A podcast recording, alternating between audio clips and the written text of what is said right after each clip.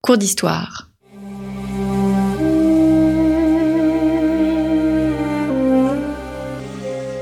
Une émission de la rédaction de Storia Voce.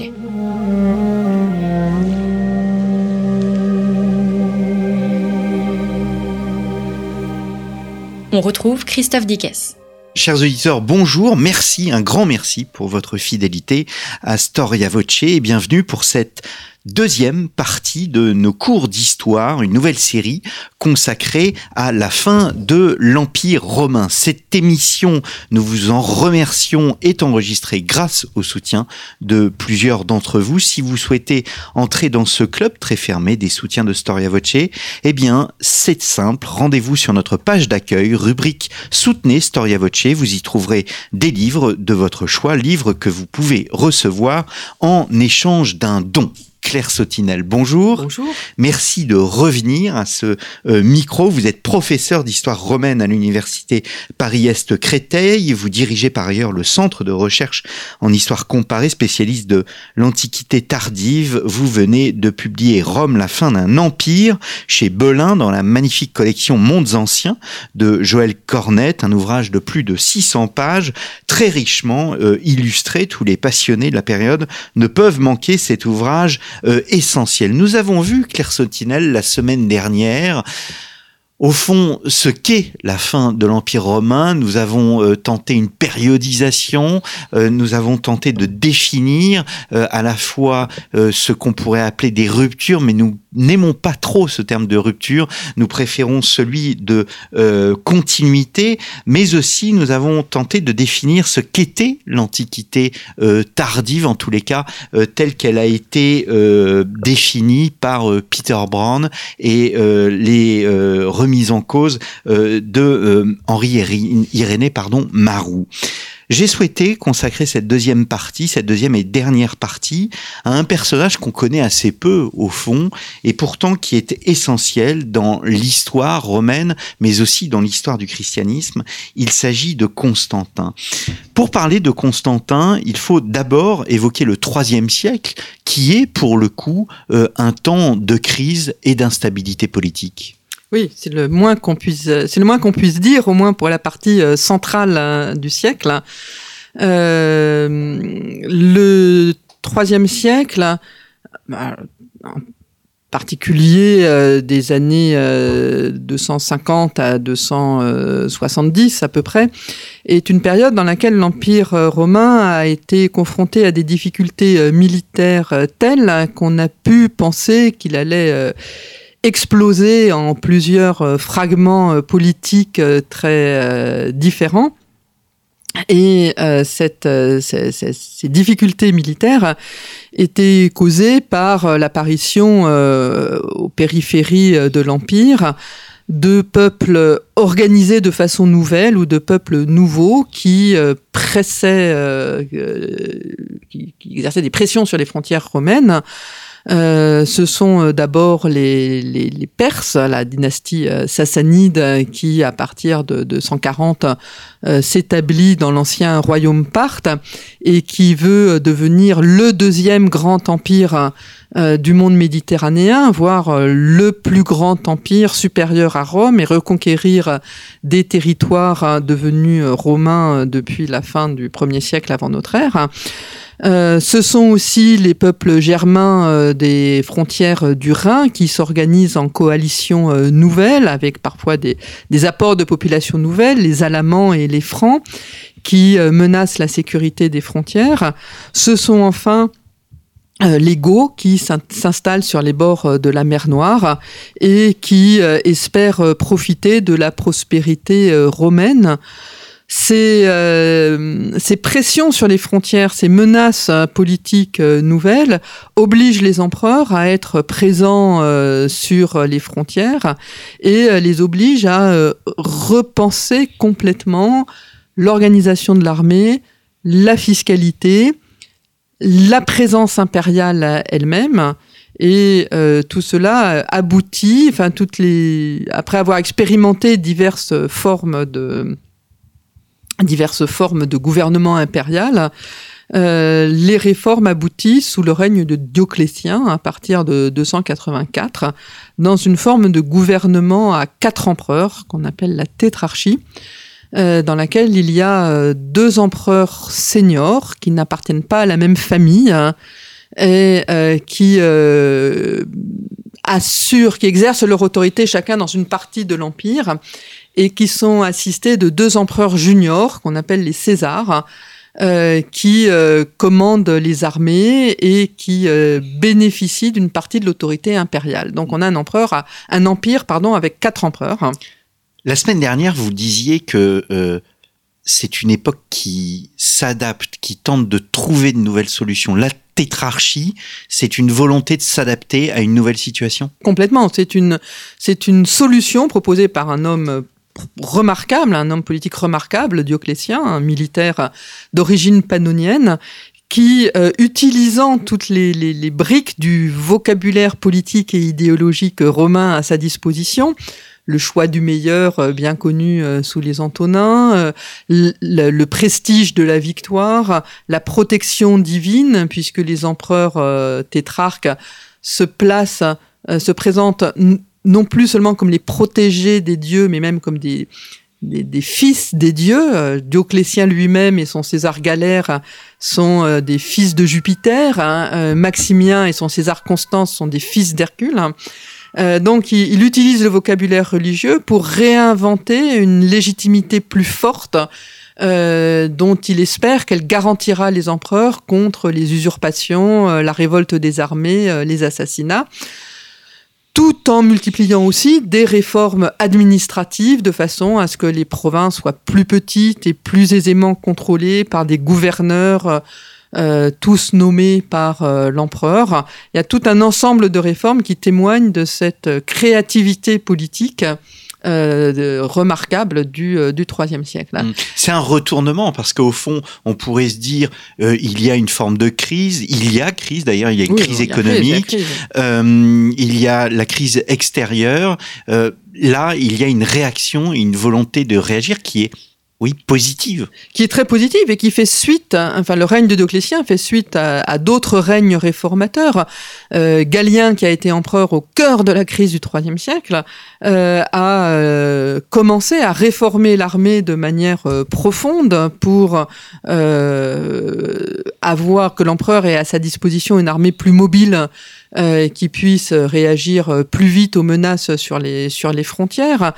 Un de ses successeurs, euh, Aurélien, dans les années 270, euh, s'est placé sous une protection divine d'une dimension nouvelle, celle du soleil, euh, qui lui, en espérant sans doute de cette association divine, un, une universalité euh, plus facile à comprendre par tous les habitants, euh, par tous les habitants de l'empire. Dioclétien n'est pas le premier à faire des réformes positives et euh, il y a même au cœur de la crise, il y a des victoires remportées et des consolidations réalisées. Aurélien a euh, rassemblé l'empire sous son autorité seule. Il a euh, surmonté la sécession des Gaules qui avaient leur empereur particulier entre 260 à partir de, de, la fin des années des années 50 du IIIe siècle. Il a euh, réduit euh, le royaume de Palmyre euh, qui avait refusé l'autorité romaine sous la reine Zénobie. Donc Aurélien a, a, a réuni l'empire, c'est aussi une réforme positive. Et Dioclétien profite de ses premiers succès pour aller plus loin en proposant une nouvelle façon de gouverner l'empire avec quatre empereurs. Et un de ces empereurs, l'empereur junior en Occident, euh, il s'appelle Constance. Longtemps après, on l'appellera Constance Chlore hein, parce qu'il était blond et donc euh, il était de couleur claire en quelque sorte. Et euh, ce Constance Chlore, c'est le père de c'est le père de Constantin. Donc Constantin, il apparaît dans le paysage politique dans le cadre de la tétrarchie. C'est à ce titre qu'il émerge comme un jeune, euh, un jeune homme euh, riche d'avenir euh, politique, en, 300, en 305. Mmh. La, la, tétrarchie, c'est une, une institution flexible, je veux dire par là que les quatre ne sont pas nommés à vie. il y a quatre tétrarchies, si mes souvenirs sont bons, qui, qui, se succèdent. Comment se, se, se, déroule ce process et comment Constantin s'impose dans cette tétrarchie? Alors, la tétrarchie, euh, est-ce que c'est un système, euh, est-ce que c'est un régime politique à proprement parler? Euh, C'est possible, c'était l'hypothèse d'un historien français, William Seston, qui a écrit un livre sur la tétrarchie et qui fait dans son livre magistral de la tétrarchie un vrai régime politique extrêmement pensé avec des, un système de succession très original parce que euh, dans l'Empire romain, tétrarchie mise à part, mais euh, ça se discute, euh, il y a justement une des caractéristiques de l'Empire romain, c'est qu'il n'y a jamais de système de succession inscrit dans une loi, dans une règle admise pour tous, ce qui fait que la, mort d'un empereur est toujours un moment de fragilité même euh, lorsque l'empereur a un fils euh, en âge de régner. Et si on regarde l'histoire romaine dans son ensemble, l'histoire impériale romaine dans son ensemble, on voit bien que cette absence de système successoral est euh, frappant par rapport aux monarchies européennes ultérieures. Est-ce que vraiment Dioclétien a fondé un régime? On le croit moins aujourd'hui, et moi je fais partie des historiens qui pensent que Ceston est allé euh, trop loin dans la systématisation de la tétrarchie. Il est vrai que euh, en 305, chose tout à fait extraordinaire, du, jamais vu dans l'histoire de Rome, Dioclétien et Maximin, les deux et Maximien, pardon, les deux Augustes démissionnent. Un empereur qui démissionne, c'est unique dans l'histoire euh, de Rome. Ils prennent leur retraite. ils prennent leur retraite après beaucoup d'annuités euh, et euh, certainement euh, des ressources très suffisantes pour la fin de leur vie. Et donc les, deux Augustes, qui sont les empereurs seniors, prennent leur retraite. Les deux Césars, qui sont les empereurs juniors, deviennent Augustes et nomment à leur tour deux Césars, ce qui laisse ouverte l'hypothèse, qui est celle de Ceston, que après 20 ans de règne, les deux Augustes prendraient à leur tour leur retraite et qu'on nommerait de César et que ainsi on a un système qui permet une euh, succession euh, régulière et maîtrisée très avantageuse puisque être César c'est aussi être apprenti empereur, c'est à la fois être empereur junior mais aussi apprenti empereur. Donc un César après avoir été César pendant 10 euh, ans ou 20 ans est tout à fait à même de devenir empereur à son tour. Donc ça c'est l'idée du système. Mais euh, déjà, un certain nombre d'auteurs contemporains disent que Dioclétien a, démissionné, poussé par Galère, hein, qui voulait être euh, non pas calife à la place du calife, mais être Auguste à la place de l'Auguste, et euh, que c'était pas un plan préétabli de Dioclétien. Il y a d'autres sources également contemporaines qui parlent d'une rencontre entre Maximien et Dioclétien à Rome au moment de leur dixième anniversaire de règne, qui aurait été le moment où ils auraient prévu de quitter le pouvoir ensemble quelques années plus tard. Donc on, peut discuter de là-dessus. Mais ce qu'il y a de certain, c'est que dès l'année qui suit la euh, démission de Dioclétien et Maximien et qui euh, voit l'avènement des nouveaux Augustes, Constance Chlore et Galère, eh bien la mécanique se dérègle euh, parce que Constance Chlore meurt au bout d'un an et donc les deux Augustes ne partent pas en même temps, et donc on n'est pas dans le même système. Donc le, le système, s'il a été inventé, ne fonctionne que s'il n'y a pas d'accident, et il y en a un juste un an après, puisque Constance Chlore meurt euh, assez jeune. Mais il s'était déjà déréglé avant, parce que lorsque les euh, nouveaux Augustes ont nommé leur César, ils choisissent euh, deux Césars qui n'appartiennent pas à la famille impériale. En l'occurrence, euh, Maximin Daïa pour euh, Galère et euh, Sévère pour Constance Chlore. Mais deux empereurs ont des fils en âge de régner.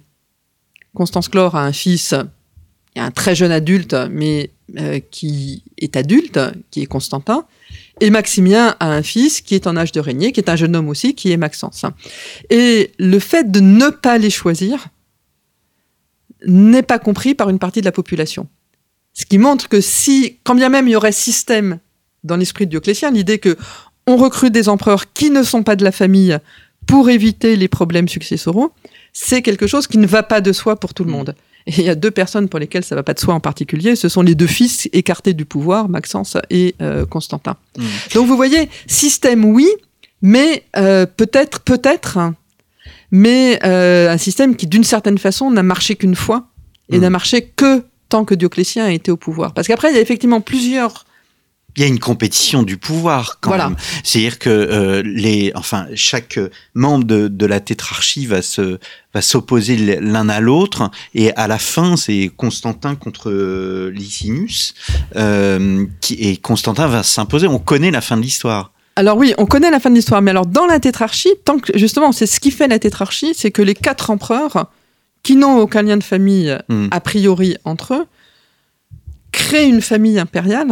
Ils créent une famille impériale parce que ils sont euh, les fils adoptifs les uns des autres. hein. Euh, C'est-à-dire Constance Chlore est le fils adoptif de Maximien et Galère est le fils adoptif de, de, de Dioclétien, parce que on, on les marie aux filles des empereurs de façon à renforcer euh, cette famille.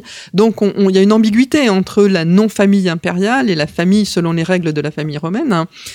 Hein. Et, euh, et ils sont tous frères, on connaît tous, enfin je pense qu'on a tous vu, en tout cas il est dans le livre, la magnifique statue en porphyre hein, de euh, Venise, enfin qui se trouve maintenant à Venise, qui est originaire d'Alexandrie, où on voit les tétrarques qui se tiennent les uns les autres par l'épaule hein, et qui se ressemblent les uns les autres, qui forment un, tout, qui forment un ensemble, une sorte. D'ailleurs, euh, la, la statue euh, fait, fait l'angle. euh, du palais de la place Saint-Marc à, Venise. Et euh, ces empereurs sont frères. Et entre ces empereurs, il n'y a pas de compétition.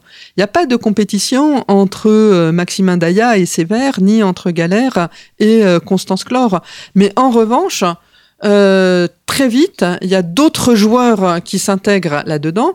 Et euh, justement, lorsque Constance Chlore meurt, si on est dans le système tétrarchique, que se passe-t-il? Eh bien, le système tétrarchique tel que Ceston le reproduit, il ne dit rien, puisque normalement, c'est l'Auguste qui prend sa retraite, qui va choisir, qui va élever son César au pouvoir. Et le César devenu Auguste va choisir à son tour son César. Mais comme Constance, Constance est mort, il n'a rien pu faire pour sa succession. Donc, est-ce que c'est Galère qui va prendre la main? Ce serait assez logique, mais c'est déjà une entorse au système tétrarchique. Mais ce qui se passe sur le terrain, bah, c'est quelque chose de très romain, très troisième siècle aussi. Euh, c'est l'armée de Constance Chlore proclame em- empereur le fils de Constance Chlore qui est sur place à York, puisque Constance meurt en Bretagne, et euh, proclame Constantin empereur, faisant absolument fi de cette mécanique tétrarchique euh, parfaite. Donc, Constantin est empereur, proclamé Auguste par les troupes, mais qui rentre pas forcément dans les subtilités entre Auguste et César, alors qu'il y a un César en Occident sévère qui devrait devenir Auguste, Galère qui est Auguste en euh, Orient et euh, Maximin Daïa. Alors Constantin, il joue le jeu dans une certaine mesure. Il écrit à Galère en demandant à être reconnu comme empereur. Et Galère est très mécontent de la situation. Il accepte de le reconnaître, mais seulement comme César, en le rétrogradant en quelque sorte par rapport à la proclamation faite par les troupes, recréant ainsi une troisième tétrarchie qui est apparemment normale. Le, euh, le César est devenu Auguste, on a un nouveau César, mais que le César soit le fils de l'Auguste précédent, on voit bien qu'on n'est déjà plus dans la logique tétrarchique. Et là, pour le coup, Constantin considère qu'il a en quelque sorte une double légitimité. Sa légitimité comme fils d'empereur et sa légitimité comme tétrarque. Et à partir du moment où on commence à jouer sur différents régimes de légitimité impériale, on rentre dans la compétition dont vous parlez. Et, et je j'en rentrerai pas dans les détails les plus complexes parce que c'est une affaire euh, qu'il vaut mieux lire euh, tranquillement que.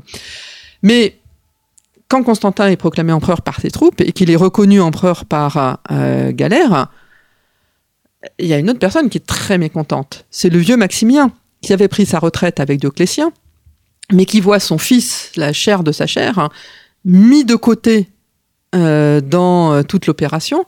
Et le jeune Maxence, qui habite à Rome, qui est très populaire à Rome, eh bien, il se fait proclamer empereur euh, par ce qui reste de troupes à Rome et par le Sénat de Rome. Ce qui fait que dès 306, on a une tétrarchie quand même un peu irrégulière et un usurpateur, Maxence, mais pas n'importe quel usurpateur, un, drôle d'usurpateur, puisqu'il est usurpateur selon les principes de la tétrarchie, mais il est reconnu par le Sénat de Rome, ce qui n'est quand même pas rien, et il est fils d'empereur. On voit bien que si système il y a, ce système, il est déréglé euh, dès euh, le début. Et après, les autres formes de tétrarchie, alors on essaye de... Euh, il y, a, des tas de péripéties que moi je trouve très intéressantes, mais qui peuvent être considérées comme complexes. Mais à chaque fois, rien ne marche de façon durable parce que on a... La compétition, c'est entre les personnes. Exemple, Galère demande à Sévère d'éliminer Maxence manque de chance, les armées d'Italie sont loyales à Maxence et pas à mhm. Sévère, et l'armée de Sévère l'abandonne et Sévère est capturé. Donc cet Auguste, il n'aura jamais véritablement régné, il faut recomposer la tétrarchie. Et en fait, ce qu'on a, c'est on a un échec de la tétrarchie bien avant 310 euh, et on a une des compétitions de personnes qui utilisent des régimes de légitimité différents, celui de la tétrarchie, celui de la filiation. Alors ça se règle sur un, champ de bataille, c'est la fameuse bataille du pont Milvius. Euh, où est d'abord ce, pont Milvius? Alors ce pont Milvius qui existe toujours, qu'on peut, enfin c'est plus le même, il a été, euh, mais on voit les piles du pont médiéval. Hein. Ce pont Milvius, il existe toujours à Rome, sur la Via Flaminia, à peu près. Euh, quelques kilomètres au nord de la Porta Flaminia à Rome. Et c'est le, le, passage du Tibre qui permet de passer sur la bonne rive du Tibre, c'est-à-dire sur la rive gauche, pour pouvoir euh, approcher des murailles de Rome, puisque Rome a été entourée de murailles sous le règne d'Aurélien, approcher des murailles de Rome par le nord, ce qui est l'objectif de Constantin. Alors toutes ces, toutes ces rivalités, elles se sont traduites effectivement par des... Alors, par des crises politiques, par des combats qui font que en 312, la situation est relativement simple. Hein. Euh, en Orient, les choses n'ont pas bougé. On a toujours galère. Euh, non, pardon, on n'a plus. Excusez-moi, on n'a plus galère. Galère est, galère est mort en 308. Euh, mais Maximin lui a lui a succédé. On a donc Maximin et Licinius qui s'occupent de l'Orient, et puis en Occident, on a Constantin qui contrôle toute la Gaule la Bretagne, les Espagnes, et qui a décidé de marcher sur l'Italie pour éliminer Maxence, qui lui tient l'Italie et euh, l'Afrique. Et euh, l'expédition de Constantin contre euh, Maxence, c'est une vraie expédition militaire en Italie du Nord. Hein. Constantin doit combattre pour prendre les villes d'Italie du Nord, ce qu'il fait avec succès, parce que c'est un militaire de grande compétence, de grande qualité. Et euh, Maxence, lui, décide de ne pas quitter Rome et d'attendre Constantin à Rome, ce qui permet à, Constantin de descendre jusqu'aux portes de Rome. Et en octobre 312, euh, euh, après s'être interrogé sur la meilleure stratégie, Maxence sort de la ville pour affronter Constantin à l'extérieur, sur la Via Flaminia avec euh, l'assurance, après avoir consulté les livres sibyllins, que euh, le tyran serait vaincu. Alors évidemment, pour Maxence, le tyran, c'est l'autre. Et euh, pour Constantin, le tyran, c'est Maxence. Et il y a bien un tyran qui est vaincu à la fin de la journée. C'est Maxence, hein, dont l'armée est refoulée sur le pont. Euh, une bonne partie de son armée tombe dans le Tibre, lui-même est noyé, on retrouve son corps euh, un peu plus bas, et euh, la victoire de Constantin au 28 octobre 312 est tout à fait indiscutable. Hmm. Quelle est la place du, fait religieux dans, dans, dans ce conflit? Euh, La bataille du pont Milvius reste dans la mémoire chrétienne, alors que vous le signalez bien dans votre livre, hein, c'est Galère qui met fin aux, persécutions. Euh, pourquoi cette bataille est restée dans, dans, dans cette mémoire? Et est-ce qu'il est juste qu'elle reste dans cette mémoire? Il est, il est juste qu'elle reste dans cette mémoire à, à condition de, de, de lui donner sa, sa, fonction réelle.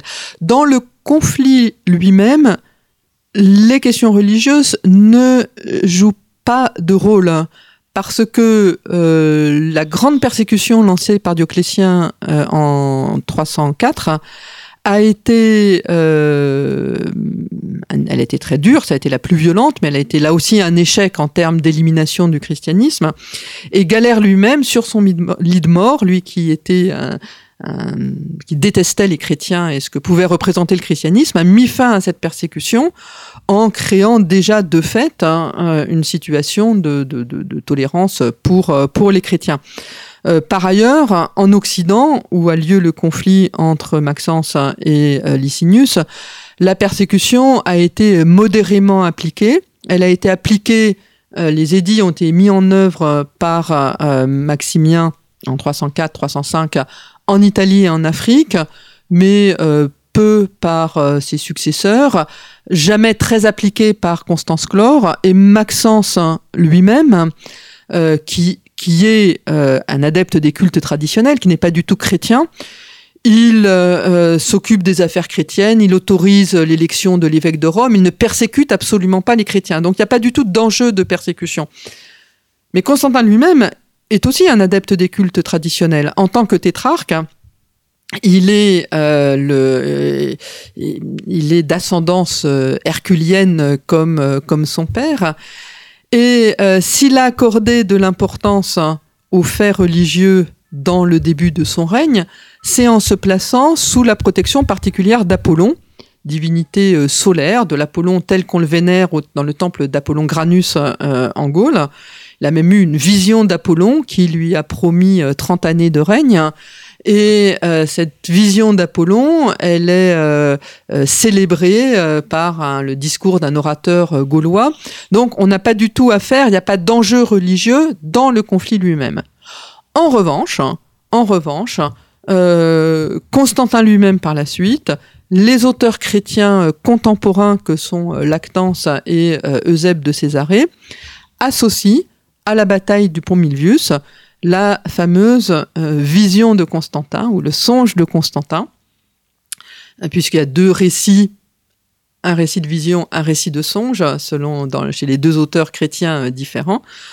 Euh, à la veille de la bataille, euh, Constantin euh, voit, éveillé ou en rêve, je dirais peu importe, un signe dans le ciel qui est une croix avec la lettre Rho euh, au milieu et euh, entend dans un des récits une voix qui lui dit par ce signe tu vaincras et le lendemain il fait inscrire hein, sur l'étendard hein, de ses troupes ce signe euh, salvateur qui symbolise le christianisme qu'il enfin, reconnaît qu'il reconnaît comme étant le signe du Dieu des chrétiens et il promet en cas de victoire de euh, d'adopter le Dieu des chrétiens comme, enfin, de, de, rendre un culte au Dieu des chrétiens et d'en faire le Dieu protecteur de sa dynastie. Donc on n'est pas ici dans une guerre de ce qu'on appellerait une guerre de religion. Eusèbe de Césarée, hein, on a l'impression que Eusèbe euh, utilise cette notion de guerre de religion, c'est pas le cas. Non, et, et, même Eusèbe ne va pas tout à fait aussi loin. Eusèbe euh, transforme Maxence en un empereur euh, euh persécuteur, hein, et, euh, mais pas tellement, il prétend pas non plus que c'est une guerre de religion complètement. Il ne, même Eusèbe ne prétend pas que euh, Constantin fait la guerre pour sauver les chrétiens de Rome de la persécution de Maxence. Il, euh, justement, la vision, même que ce soit chez Eusèbe ou chez Lactance, la vision du pont Milvius, elle apparaît à la veille de la bataille, c'est-à-dire que la campagne est déjà en marche. Constantin a déjà traversé l'Italie. C'est la bataille décisive qui va avoir lieu. Donc, euh, même dans le récit d'Eusèbe et de Lactance, Constantin n'est pas chrétien quand il décide de combattre contre Maxence. En revanche, euh, pour eux, euh, si Dieu favorise Constantin, c'est parce que Maxence est un persécuteur. Mais euh, ça, ne, ça, ne fait pas pour autant une guerre de religion. Autant Eusèbe de Césarée, dans la dernière version euh, de l'histoire ecclésiastique, fait de la guerre de Constantin contre Licinius une guerre de religion, autant pour Maxence, non, puisque la vision, elle arrive alors que la guerre est de toute façon presque terminée, que l'un ou l'autre gagne ou perde, on est à la bataille finale, puisqu'on est à la bataille qui va prendre ou ne pas prendre, euh, ne pas prendre Rome. Ce qui est, ce qui est fascinant dans cette, dans cette histoire, c'est l'idée d'attribuer un moment précis, à un moment T, euh, vraiment euh, presque dont on pourrait trouver l'heure, un moment où les choses basculent. Et ce qui bascule, c'est pas seulement la, la, politique de Constantin. Pour nous qui connaissons la fin de l'histoire, et euh, c'est le, le livre de Paul Veyne, Quand notre monde est devenu chrétien, c'est un moment où virtuellement, c'est l'histoire ancienne entière pardon qui, qui, qui, bascule, et qui va devenir une histoire l'histoire d'une société euh, chrétienne. Mm. sauf que évidemment euh, quand Eusèbe ou Lactance écrivent on, est loin d'avoir euh, on est qu'au tout tout tout début d'un long processus. Mais on a quand même cette idée de conversion brutale, de, de changement brutal, hein, qui est tout à fait fascinante. Hein. Mmh. Oui, alors on revient au fond au débat de, que nous avions la semaine dernière sur cette notion de révolution chrétienne. Est-ce qu'il s'agit véritablement d'une révolution? On a voulu, longtemps vu euh, euh, Constantin comme effectivement le personnage qui apportait, euh, qui apportait la, la, religion chrétienne. Or, il y a toujours une tolérance hein, des autres cultes. Euh, il y a, on va dire même une, une, une cohabitation. Ce n'est pas, il faut pas se représenter le pouvoir comme un pouvoir centralisateur qui impose à tout le monde euh, une conversion. Non, alors euh, déjà, le mot même de conversion pose plein de problèmes pour tout le monde. Euh, la conversion elle-même de Constantin, elle, elle, est tardive puisqu'elle est sur son lit de mort. Non, c'est son baptême qui est sur son lit de mort. Oh. Hein. Donc, qu'est-ce que qu'est-ce qui se passe au moment du pont Milvius?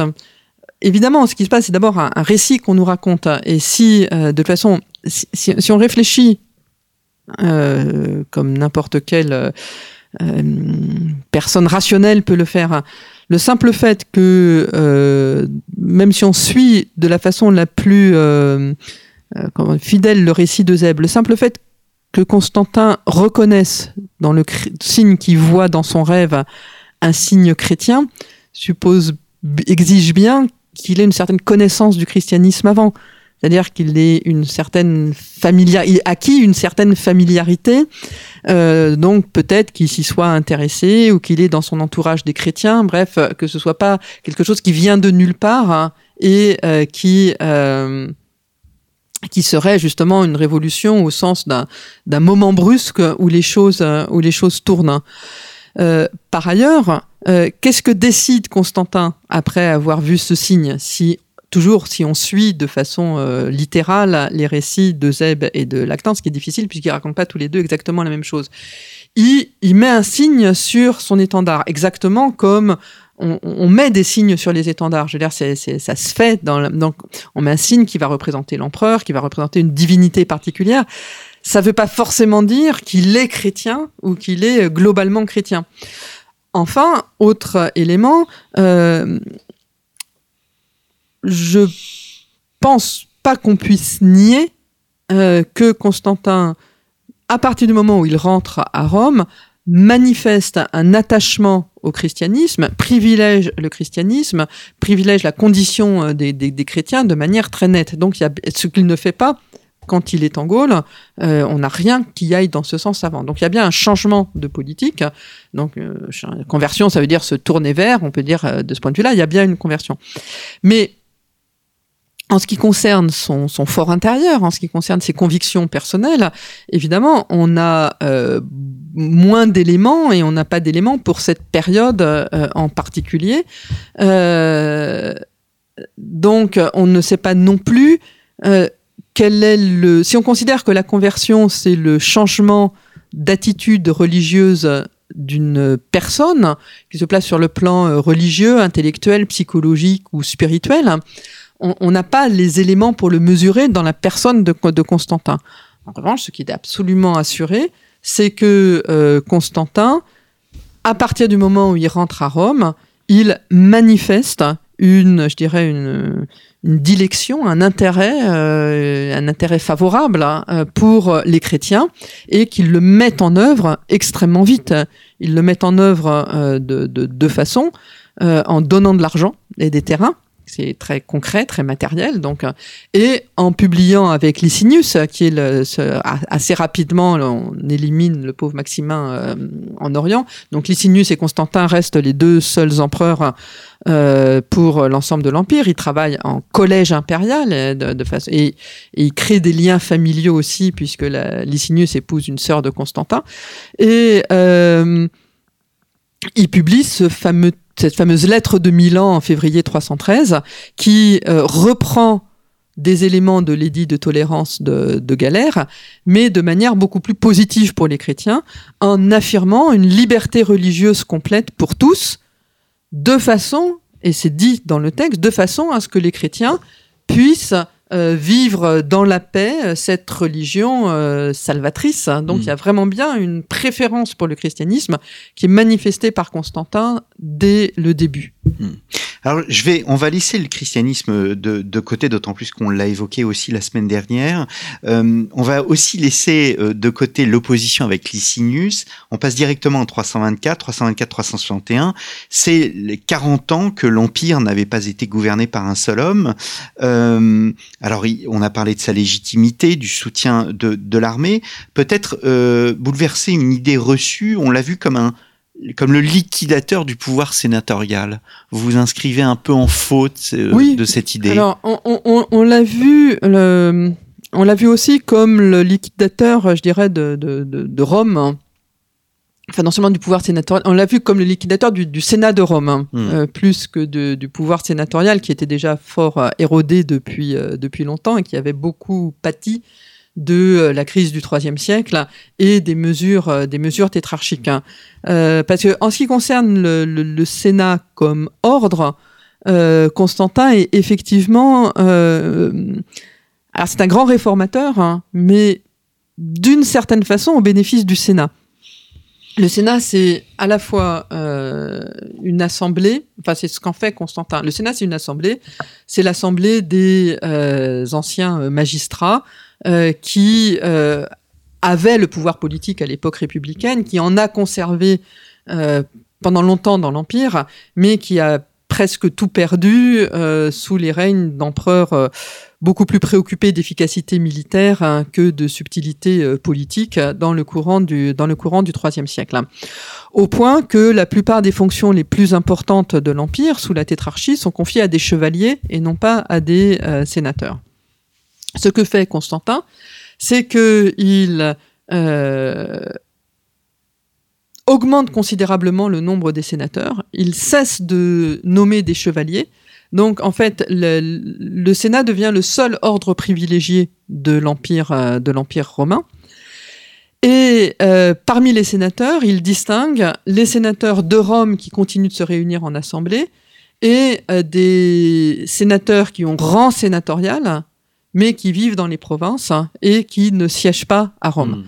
Faisant ainsi, assumant ainsi quelque chose qui est déjà euh, en germe hein, dans le Sénat romain avant, c'est-à-dire l'assemblée politique et euh, une classe sociale privilégiée, euh, d'ultra privilégiée. Hein, c'est vraiment une minuscule part de la population de la population romaine.